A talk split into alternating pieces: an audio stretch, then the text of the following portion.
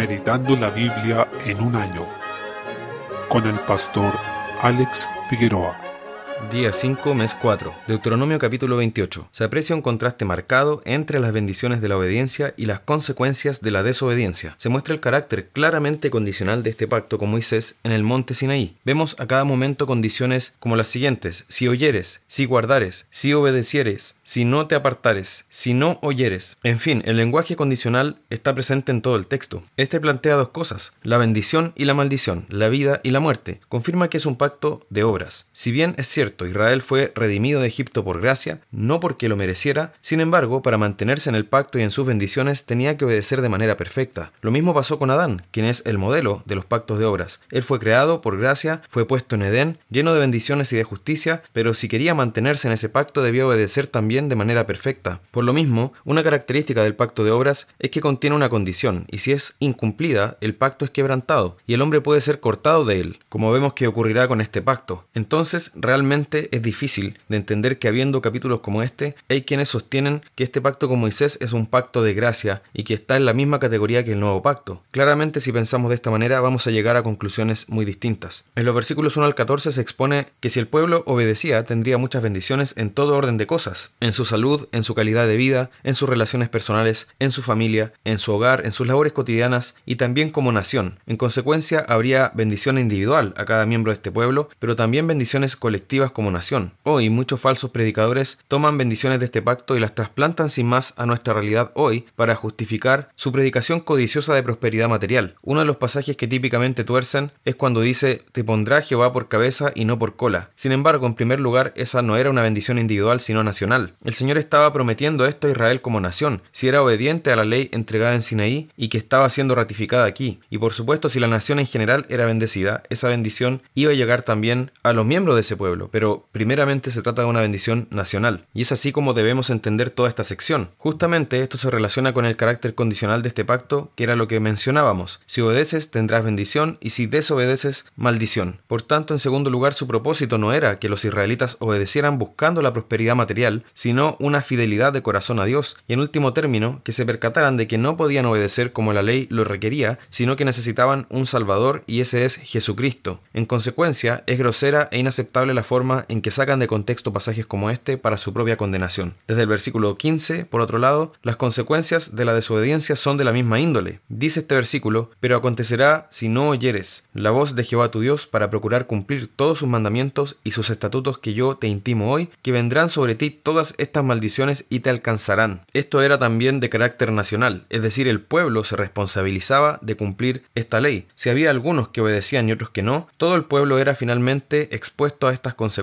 tal como terminó ocurriendo. Lo anterior se comprueba porque estas maldiciones vinieron sobre el pueblo en mayor o menor medida, a pesar de las reiteradas advertencias de los profetas, de Elías, por ejemplo, en un primer momento, de Eliseo, luego en generaciones posteriores de Isaías, Ezequiel, Jeremías y el resto de los profetas que vemos en la escritura. Si bien es cierto, había fieles, que eran tanto los profetas como el remanente que les obedecía, creyendo en la palabra del Señor, aún así todo el pueblo cayó y debieron enfrentar las consecuencias de esto como nación. Por consiguiente, nuevamente queda muy claro que es un pacto condicional y un pacto de obras. Lo maravilloso de esto es que por una parte nos muestra que estamos condenados y malditos en Cristo, pero por otra nos lleva a recordar que Cristo cumplió toda esa obediencia perfecta en nuestro lugar y nos libró de esa maldición siendo hecho por nosotros, él mismo maldición, como nos dice Gálatas 3:13. Hay algunas cosas interesantes en esta maldición, por ejemplo dice en el versículo 28, Jehová te herirá con locura, ceguera y turbación de espíritu. El pecado enloquece, se puede ver en la gente que se entrega a este y sobre todo en quienes estuvieron con el pueblo de Dios en algún momento de forma aparente, pero luego volvieron al mundo y se entregaron a una vida de pecado. Al hablar con ellos, se ve que realmente han perdido la razón, el juicio y la sensatez. Si tuvieron en algún momento cierta noción de la realidad, el pecado los volvió locos. Esto es realmente algo apreciable. Además, la maldición que viene por el pecado produce miedo, tal como se dice en Proverbios 28.1, huye el impío sin que nadie lo persiga, mas el justo está confiado como un león. Produjo miedo también en Adán y Eva, quienes se escondieron de Dios luego de su primer pecado. En Isaías 57:21 dice, no hay paz, dijo mi Dios, para los impíos. En conclusión, produce locura y miedo, maldice todo orden de cosas en nosotros, las relaciones personales, el trabajo, nuestro hogar, nuestra nación, todo lo que hagamos y emprendamos, tal como dice en esta serie de maldiciones. Fijémonos que dice también en el versículo 47, por cuanto no serviste a Jehová tu Dios con alegría y con gozo de corazón. Se muestra que el discípulo realmente va a servir de esta manera. Si hay alguien que no está sirviendo a Jehová, claramente no puede ser considerado discípulo. A su vez, no va a ser solo de manera externa, es decir, no será alguien que está solamente inserto en actividades, pero para su propia gloria, buscando ser aplaudido, agradecido o simplemente para ocuparse en algo o ser útil, sino que lo hará para servir al Señor con alegría y con gozo de corazón. Miremos estas cosas y consideremos cómo el Señor aborrece el pecado, pues realmente Él persigue la maldad y la abomina, pero por otra parte, también notemos cómo tiene misericordia de nosotros, pues mereceríamos recibir ese castigo, esa ira de Dios por nuestra desobediencia, pero debido a nuestra fe en Cristo somos contados como justos en Él. Salmo 77. En los versículos 1 al 9 vemos que Asaf, el autor de este salmo, nuevamente expresa sus conflictos en cuanto a su fe, respecto a lo que él aprecia en el mundo, pues ve que pareciera que no hay obra de Dios, esto porque su pueblo estaba en decadencia espiritual y sus enemigos prevalecían. Sin embargo, él reaccionó correctamente clamando a Dios. Por eso mismo, a pesar de que se encontraba angustiado, el Señor con su gracia lo consoló. Es posible apreciar que él estaba afligido y apesadumbrado, no encontraba consuelo, incluso padecía insomnio, como dice el versículo 4. Asimismo, es bueno que tengamos esta angustia santa ante el pecado. No podemos ser indiferentes ni indolentes. No nos puede dar lo mismo que el pueblo de Dios no esté sirviendo ni viviendo en santidad. No podemos quedarnos tranquilos si vemos que el nombre de Dios no está siendo invocado y que el corazón de su pueblo está puesto en otras cosas. Desde el versículo 10 vemos que ante la angustia y la aflicción debemos reaccionar correctamente. Esto implica ir al Señor y confiar en Él. Lo que hizo Asaf fue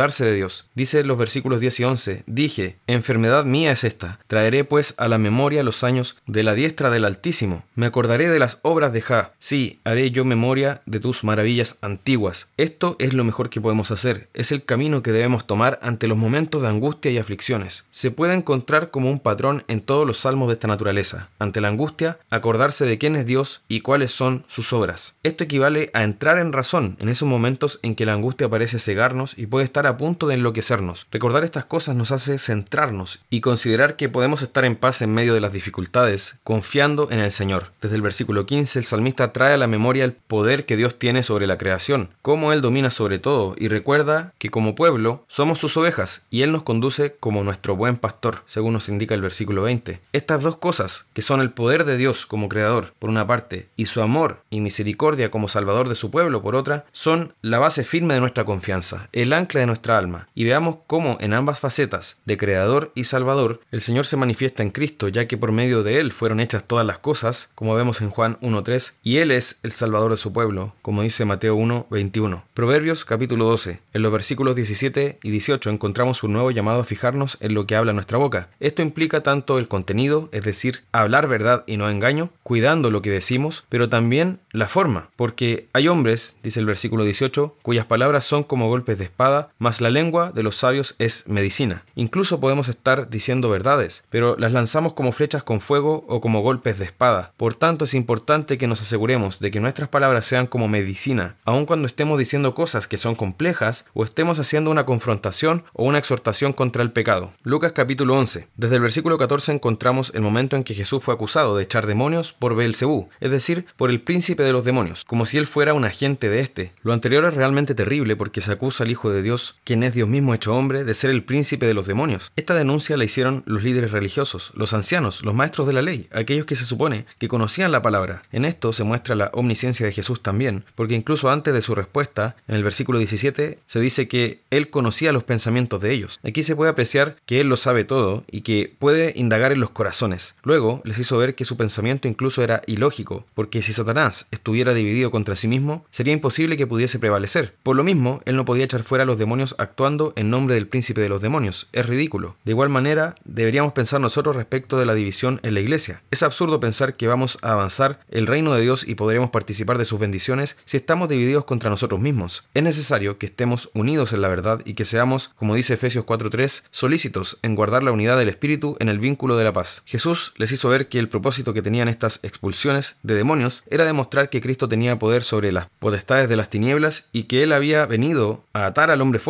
como dice el versículo 21, es decir, al diablo. Los pasajes que se refieren a esto no dicen que nosotros somos los llamados a realizar esta acción de atar al enemigo. Es Cristo quien lo hizo, tal como se relata en Apocalipsis 20 del 1 al 3, atando al enemigo para que la iglesia pueda realizar su labor de predicar el Evangelio y extenderse de tal manera que, a pesar de que inició siendo una semilla de mostaza, con unos pocos discípulos en Jerusalén, ahora llena toda la tierra. Este fue el propósito de atar a Satanás. Lo significativo de ello es que dijo que al expulsar demonios estaba demostrando que el reino de Dios había llegado a ellos. Esto también implica que Él es el Mesías, y junto con Él se anuncia siempre la llegada del reino. Así fue, pues, con su venida. Él inauguró el reino de Dios, y ahora estamos esperando su plena consumación. Cristo reina con sus santos en el cielo, y la embajada de este reino en la tierra es la iglesia, ya que los creyentes reconocemos este reinado de Cristo en nuestros corazones y buscamos que ese reino domine sobre todos los aspectos de nuestra vida, pero también en la sociedad en la que estamos insertos, ya que al proclamar el Evangelio estamos exhortando a las personas a que se sometan a este reino. Ahora esperamos su plena manifestación y establecimiento en la segunda venida de Cristo. En el versículo 23 se muestra también que ante este rey, Mesías e hijo de David, es imposible la neutralidad. El que no está con él está contra él. Esto nos debe llamar a una decisión clara, una determinación de que toda nuestra vida honra a Jesucristo. En los versículos 24 en adelante, este pasaje pareciera introducir un tema nuevo, pero es más razonable pensar que va en la misma línea de lo que se viene discutiendo desde el versículo 14, y es una parábola que Jesús menciona para exponer el corazón de los líderes religiosos con los cuales estaba hablando, usando para eso la misma terminología de la expulsión de los demonios para referirse a verdades espirituales. Comentando este pasaje, William Hendrickson señala, llegamos a la conclusión que la esencia de Lucas 11, 24 al 26 en su contexto es esto. Algunas personas, fariseos, escribas y sus seguidores, han acusado a Jesús de estar aliado con Satanás, aún de ser endemoniado. Jesús ahora está afirmando que estos enemigos mismos han sido reposeídos, y no solamente por uno, sino por ocho demonios. Fin de la cita. Se refiere a que en un comienzo, con la predicación de Juan el Bautista y los primeros mensajes de Jesús, hubo un buen inicio en que las exhortaciones fueron recibidas con entusiasmo. Ese sería el momento en que fueron limpiados en primer lugar, ocupando la terminología de esta parábola. Pero luego comenzaron a surgir los celos, el orgullo, la envidia y las ansias de poder en los líderes religiosos y ahora querían matar a Jesús. Eso correspondería a cuando su casa quedó vacía y ellos al no recibir con fe verdadera el mensaje quedaron expuestos ante la potestad de las tinieblas. Así, esta perversión seguiría aumentando hasta que luego estarían gritando crucifícale. Y eso nos habla del momento en que el demonio original volvió con siete espíritus peores que él y poseyeron nuevamente a aquel hombre de la parábola. Así, estos líderes religiosos y quienes los siguieron terminaron peor que antes de escuchar las exhortaciones de Juan el Bautista y Jesús, demostrando el más bajo grado de perversión al cometer el peor crimen que se haya perpetrado, que fue dar muerte al Mesías. Desde el versículo 27 se habla de que una mujer al escuchar a Jesús llamó bienaventurada a María,